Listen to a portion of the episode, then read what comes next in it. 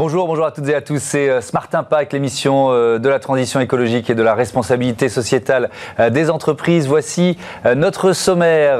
L'invité aujourd'hui, c'est Paul-Emmanuel Refers, le PDG de Mazarine, groupe de communication spécialisé dans le luxe et la culture. Il crée un fonds de dotation pour accompagner une trentaine d'artistes chaque année. Peut-on se passer de l'énergie nucléaire? Les énergies renouvelables peuvent-elles prendre le relais? Ici en combien de temps Ce sera notre débat tout à l'heure. Et puis dans euh, Smart Ideas, vous découvrirez Recommerce et ses euh, téléphones, ses smartphones reconditionnés. Voilà pour les titres, on a 30 minutes pour les développer. C'est Smart Impact.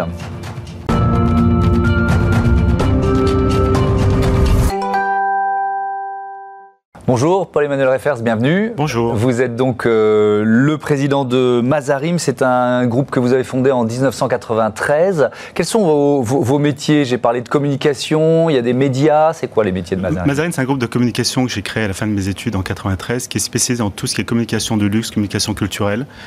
Et globalement, on accompagne les marques de luxe ou les marques de culture dans le monde entier sur tout leur secteur de communication, que ce soit l'événementiel, le digital, euh, l'image, le design, le packaging. Mhm. On a un groupe global avec plusieurs métiers pour accompagner toutes ces marques qui font le savoir-faire français, qui est un savoir-faire qu'on représente dans le monde. Et vous avez aussi un, magazine, c'est ça Vous avez un magazine, un numéro magazine, qui, est, très complémentaire de nos activités, qui lui mhm. aussi représente une expression créative très forte, puisque c'est un, magazine très pointu dans la mode et dans l'art. Mhm. Et euh, vous avez donc décidé de créer un fonds de dotation, le Mazarine euh, Art Initiative. Euh, comment ça va fonctionner De combien il est doté? Qui va pouvoir en bénéficier ce, fonds s'appelle Refers Art Initiative. C'est un fonds de dotation qui a pour objectif de soutenir la jeune création française et la diversité culturelle c'est un fonds qui est soutenu par un comité artistique euh, international qui représente la France avec Emma Lavigne, Benjamin Millepied qui vit à Los Angeles, mhm. Thomas Chao qui vit à Shanghai, Marie-Cécile Zinzou qui vit au Bénin. Donc un comité artistique très fort, très pointu et qui a pour objectif de soutenir la création française et de montrer qu'il y a des artistes français qui sont très talentueux en France et que c'est important que nous, en tant qu'entrepreneurs et français, nous puissions aussi défendre la création française comme le font dans les autres pays, les États-Unis, les Américains, les Anglais ou les mhm. Allemands. C'est un nouveau courant qui est en France et qui est important, où il est important de contribuer, de participer. Oui, donc l'idée, c'est de, euh, de, défendre euh, les artistes français et, leur rayonnement et de promouvoir leur rayonnement international. Le, le moment est important aussi. C'est vrai que le secteur de l'art a beaucoup euh, souffert de la crise, de la crise Covid, de la crise sanitaire. Il y avait urgence pour vous?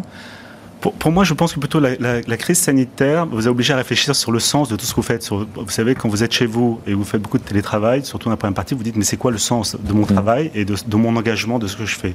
Et en fait, quand vous êtes entrepreneur, vous voulez que tout se rejoigne. Vous voulez que votre travail, votre vie privée, en tout cas, tous, vos loisirs et toutes vos passions se retrouvent dans, avec un fil conducteur. Personnellement, moi j'étais collectionneur, ça fait 20 ans, 30 ans que je collectionne, que je m'intéresse, que je fais le tour du monde. Et je me suis dit, mais qu'est-ce qu'on peut donner comme sens à tout ça et comment on peut soutenir la création française? Mhm. Parce que quand vous êtes à l'étranger, c'est important de comprendre, c'est finalement vous apercevez que les jeunes artistes français ne sont pas soutenus par leur propre pays. En tout cas, fortement soutenus, comme ils sont défendus aux États-Unis. Et moi, je me suis dit, c'est important de pouvoir défendre ces artistes et donc de leur donner la lumière et une visibilité internationale. Parce que les défendre, c'est pas que du financement, c'est comment je leur donne une visibilité internationale et comment j'attire le regard des grandes galeries internationales ou des grands collectionneurs sur ces jeunes talents français. Hmm. Ça représente combien d'argent un fonds comme celui-là? C'est un investissement annuel de 500 000 euros. D'accord, donc euh, qui sera euh, euh, distribué en fonction des artistes que vous allez sélectionner. Comment ça va fonctionner parce que Je disais, l'objectif c'est pas la distribution, parce qu'on ouais. donner de l'argent finalement, c'est pas ce que veut un artiste. C'est comme un acteur, ce qu'il veut c'est un film, un acteur. Oui, c'est vrai. Pas qu'on lui dit je te finance les cours. Un artiste qui veut c'est la visibilité. Donc ce que nous, ce que l'on fait, c'est qu'on finance une production et on finance une exposition. D'accord. dans un lieu pendant un mois, pendant la FIAC où le monde entier est là, mhm. dans un lieu de 600 mètres. Donc c'est un énorme investissement.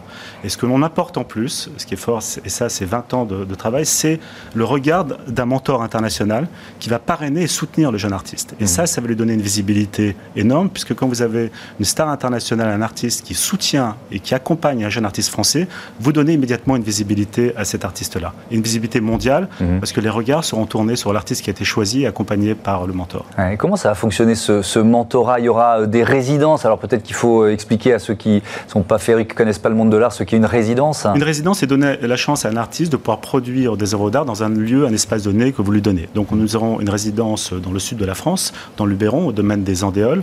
Et là, l'artiste, pendant six mois, s'installe et crée, va produire des œuvres d'art. Ça, c'est la résidence. Le mentorat, c'est un artiste, euh, c'est un, une star, une personnalité, donc plutôt un artiste qui accepte de, choisir un artiste français et de l'encadrer et de faire l'exposition avec lui. Donc en fait, comment ça fonctionne? Vous avez un comité artistique euh, international qui choisit trois artistes parmi les artistes qui ont décidé. Donc c'est une sélection d'artistes parmi mhm. les meilleurs. Et après, vous avez le mentor qui va dire je veux travailler avec cet artiste-là. Et c'est comme ça que ça se passe. Et ce choix déjà est comme un prix. Et après, il y a un accompagnement du mentor qui va l'aider l'aider et le conseiller pour produire une exposition au commun qu'ils feront pendant la FIAC euh, en octobre. Donc euh, la FIAC en octobre et peut-être aussi euh, d'autres, une autre visibilité à, l'international dans d'autres lieux. Est-ce que c'est prévu ça? Oui, tout à fait, parce que l'idée est donc d'amener les artistes à l'international. Donc première visibilité, elle est en France au mois d'octobre. Elle est internationale parce que vous avez le monde entier. Parce que tout le monde viendra. On espère que ça, que ça, ça fonctionnera on espère vraiment le mieux possible. Hein. C'est, très très important, mais on, il faut. C'est parti pour. Faut, on est je suis optimiste comme vous et c'est parti. Et après, on s'adapte aussi.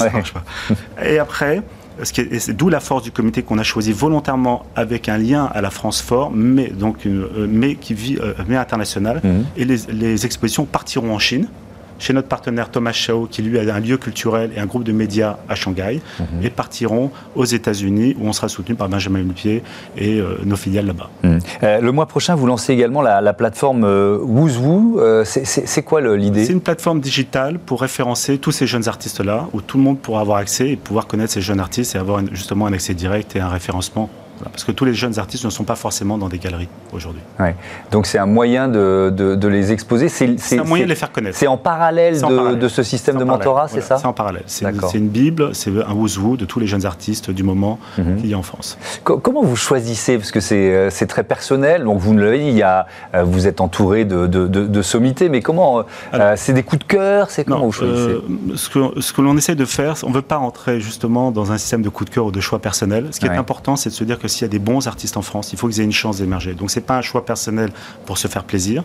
Mhm. Je n'ai pas un, vote majoritaire ou un vote plus fort que les autres. Mhm. Par contre, j'ai choisi, on a choisi un comité artistique très pointu, très référent, très reconnu, qui lui-même fait une présélection d'artistes. Donc ils, ont, ils sont dans l'environnement, ils connaissent une présélection d'artistes. Dix artistes sont retenus et après un choix est fait de trois artistes c'est comme un concours. C'est pas forcément le premier qui gagne. Sur les trois artistes, il y a peut-être, c'est peut-être le troisième qui sera juste, qui sera le, une future star. Mm. Mais le, choix parmi les trois artistes de celui qui va être retenu est fait par le mentor. En l'occurrence, nous avons présenté trois jeunes artistes brillants, très talentueux, et c'est Rachid Johnson, qui est une star américaine de l'art contemporain aujourd'hui, euh, qui vit à New York, qui a choisi euh, Kenny Duncan pour cette année. Donc, euh, nous n'avons aucun, aucune influence sur ça. Par contre, ce que nous ferons, pour accompagner les deux autres artistes. Nous ferons une exposition curatée en avril avec une sélection de jeunes artistes français, mais aussi de jeunes artistes américains et chinois pour faire un groupe show et pour justement euh, euh, créer cette diversité. Donc ça, ce sera dans un an Ça, ça, sera en avril. En avril prochain. Ça se passera où? Toujours euh, au studio des Acacias, qui est un grand espace, euh, qui est un lieu mythique, qui est un ancien studio photo qui a accueilli euh, C'est lui les copains, les plus grands photographes du monde, mhm. Irving Penn. C'est un peu le cœur névralgique de, de Mazarine, ce, studio des Acacias. C'est le cœur où nous exprimons tous les engagements que nous faisons par rapport à Mazarine. Parce que mhm. nous sommes un groupe de communication dans le luxe la France nous donne beaucoup aussi, euh, grâce à parce que ce savoir-faire, il est français, ça nous donne aussi une visibilité internationale. Et c'était important pour nous de dire qu'est-ce qu'on peut apporter et comment on peut contribuer en termes de communication. Et notre communication est faite par rapport à ces engagements culturels. Mmh.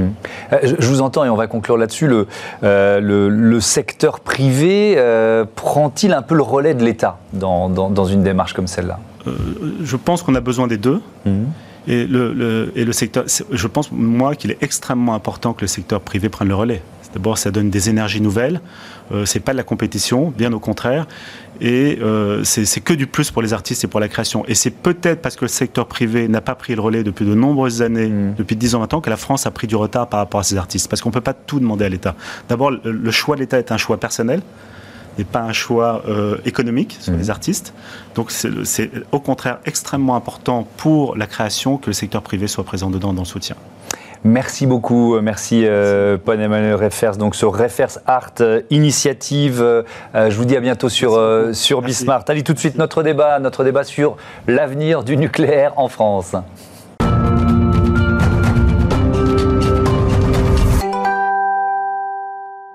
La France peut-elle se passer de l'énergie euh, nucléaire Les énergies renouvelables euh, vont-elles, peuvent-elles prendre le relais Si oui, en combien de temps? On en débat avec euh, Cédric Philibert, bonjour. Bonjour. Ancien analyste à l'Agence internationale de l'énergie. Et Henri Prévost, bonjour.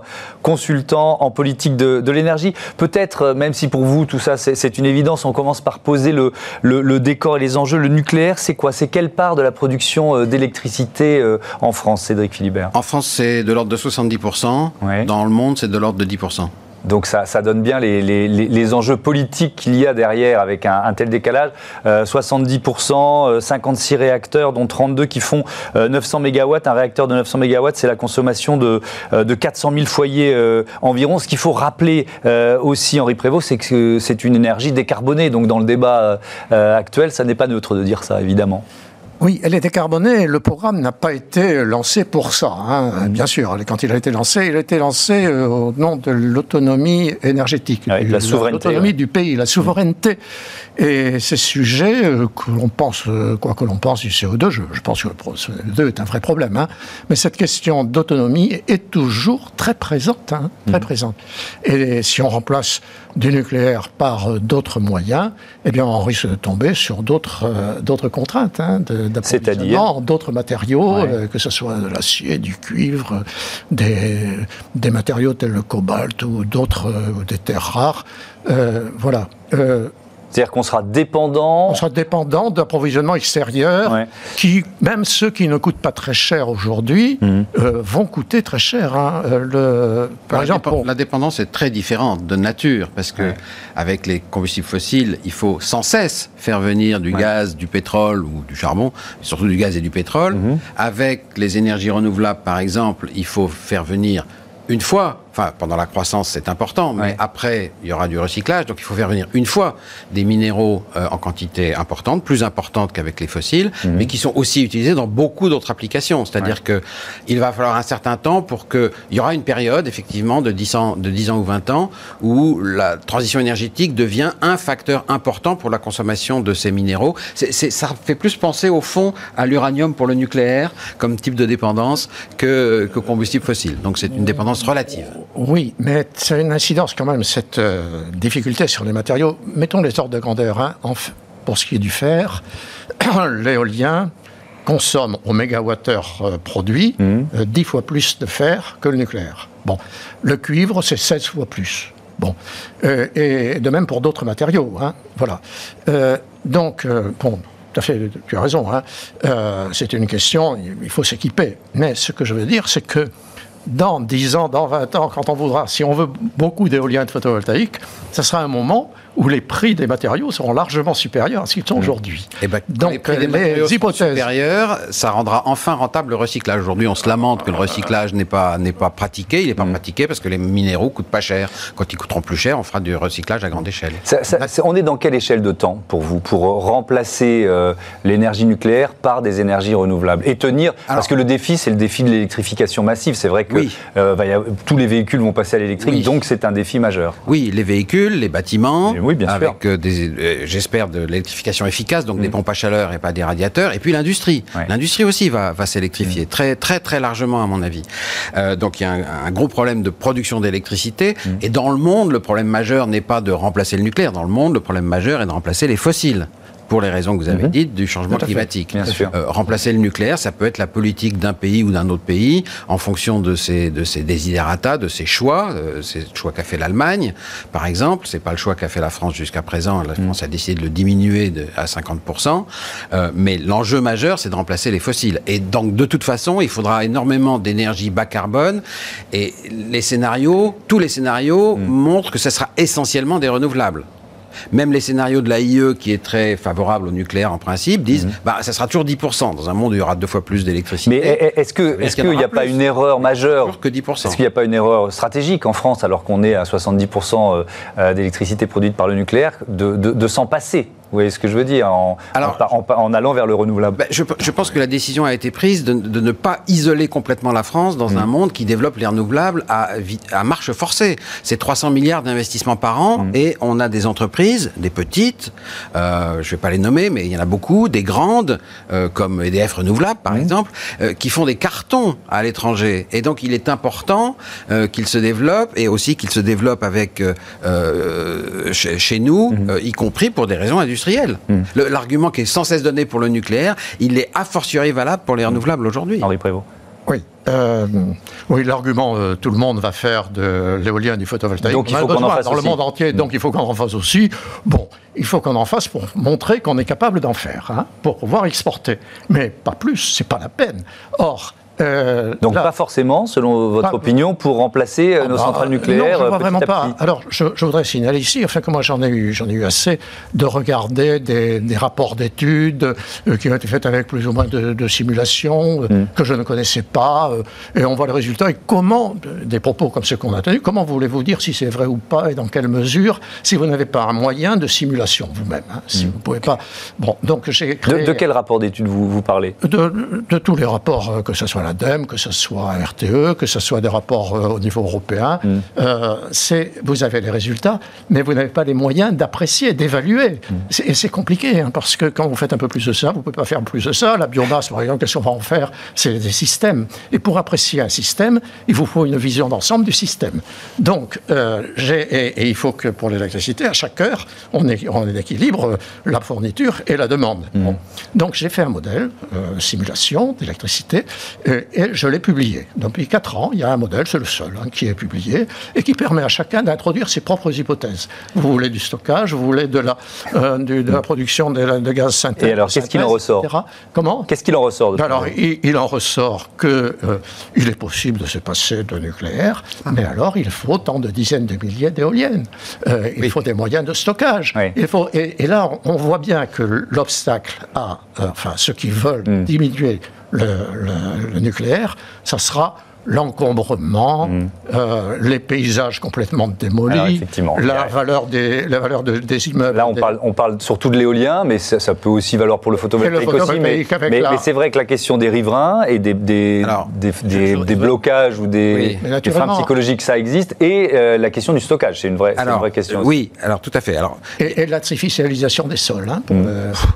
Pour les, pour les gens qui, n'ont, qui, n'ont, qui, n'ont, qui ne vont pas faire leur modèle chez eux, euh, il faut. Mais ils peuvent l'utiliser. Hein, oui, oui, bien sûr, très facile. Je change en deux minutes. Mais hein. tout le monde ne va pas, n'est pas familier avec Excel et des milliers d'hypothèses.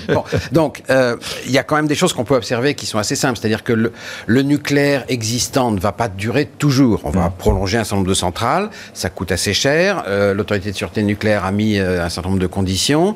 On ne sait pas combien de ces centrales vont être prolongées et combien de temps Aujourd'hui, on ne le sait pas.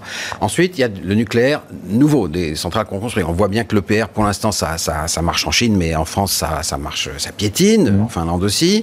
Euh, le coût euh, annoncé de l'EPR euh, au Royaume-Uni, il est à 110 euros le mégawattheure. Aujourd'hui, on a du solaire en, au Portugal à 16 euros le, à, 16 euros le mégawattheure. Et en, en, Arabie Saoudite, on est maintenant à 10 euros. Mmh. Voilà, donc c'est un centime le kilowattheure. Donc on voit que effectivement, il y a controverse et complexification quand on parle du stockage, du système, de la, mhm.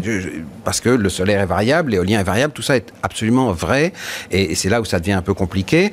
On peut faire des raisonnements de bon sens, et puis on peut mettre des modèles et, voir si des choses convergent. Donc je ne vais pas rentrer dans toute cette discussion. Mhm. Je vais seulement dire une chose sur l'encombrement. Euh, la, programmation pluriannuelle de l'énergie, elle prévoit en, France en 2030 moins d'éoliennes qu'il n'y en a aujourd'hui en Allemagne, qui est quand même un pays plus dense et plus... pas non plus mm. euh, exagérer euh, ces, choses-là. Je pense qu'il y a des gens qui attisent le feu de la de, l'anti-éolien pour des mm. raisons soit politiques, soit d'intérêt autres, parce qu'ils ont mis leur billes et leurs espoirs et leur et leur sort politique même dans une autre technologie qui est le nucléaire. Et en France, on a beaucoup de mal à s'en à s'en séparer et à comprendre que le monde a profondément changé. Mm. Est-ce que c'est aussi l'avenir d'EDF qui se joue? Je ne sais pas si c'est la question essentielle. Je, trouve qu'on on se focalise un peu sur. personnellement, je, travaille sur l'intérêt pour le pays, hein, mm. donc répondre à la demande d'énergie euh, au moindre coût hein, et sans émettre de CO2. Euh, on a dit un mot de la, on a dit un mot de la consommation. Il y a entre le choix du mode de production et le niveau de consommation une relation évidente. Si j'ai besoin de beaucoup plus d'électricité, le choix de l'éolien et du photovoltaïque avec tous les problèmes d'encombrement, de matériaux, etc., va se poser beaucoup plus que si j'ai besoin de moins d'électricité. Hmm. C'est pour ça que ceux qui n'aiment pas le nucléaire, ils disent on peut se passer d'énergie, on peut se passer d'électricité. Donc on, va isoler complètement tous les, toutes les maisons. Il faut. J'ai calculé combien ça allait coûter d'isoler hmm. toutes les maisons, et je dis bon non, c'est pas raisonnable. Et d'ailleurs l'Assemblée ah. nationale vient de le constater que c'est pas raisonnable d'isoler complètement. Hmm. Donc on a besoin de beaucoup plus d'électricité. Malheureusement le débat est ah. terminé, donc on va pas pouvoir ah lancer un débat sur l'isolement des, des ça, maisons. C'est dommage. Mais peut-être pour le pensais qu'on avait un terrain d'entente là-dessus, et je regrette. finalement, non. Merci. On a besoin. Moi, mais chez moi, c'est qu'on a besoin de doubler la consommation d'électricité. Merci. Chacun a pu exprimer ses opinions. Merci beaucoup à tous les deux. On va euh, passer à Smart IDs tout de suite. On reconditionne nos euh, téléphones, nos smartphones. Smart IDs avec BNP Paribas. Découvrez des entreprises à impact positif.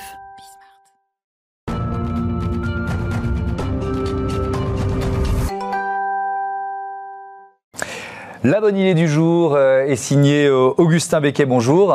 Bonjour. Bienvenue. Vous êtes le cofondateur de euh, Recommerce. C'est quoi C'est un service de reconditionnement des, smartphones, c'est ça? Alors tout à fait. On reconditionne des, smartphones et puis de plus en plus d'autres produits high-tech, notamment des tablettes, des consoles de jeux mhm. et très bientôt des, des, PC, des MacBooks. Donc ça veut dire quoi? Ça veut dire qu'on peut trouver des, un peu toute la gamme à des prix défiant toute concurrence, j'imagine, si c'est reconditionné? Alors oui, tout à fait. Donc on, le travail de reconditionnement est est, assez complexe, hein, puisqu'on récupère un certain nombre de produits dans différents états, et derrière, donc, on les répare, on les remet à neuf, on appose une garantie, et on les revend. Donc, euh, il y a toute cette chaîne en fait, de valeur que, que l'on crée.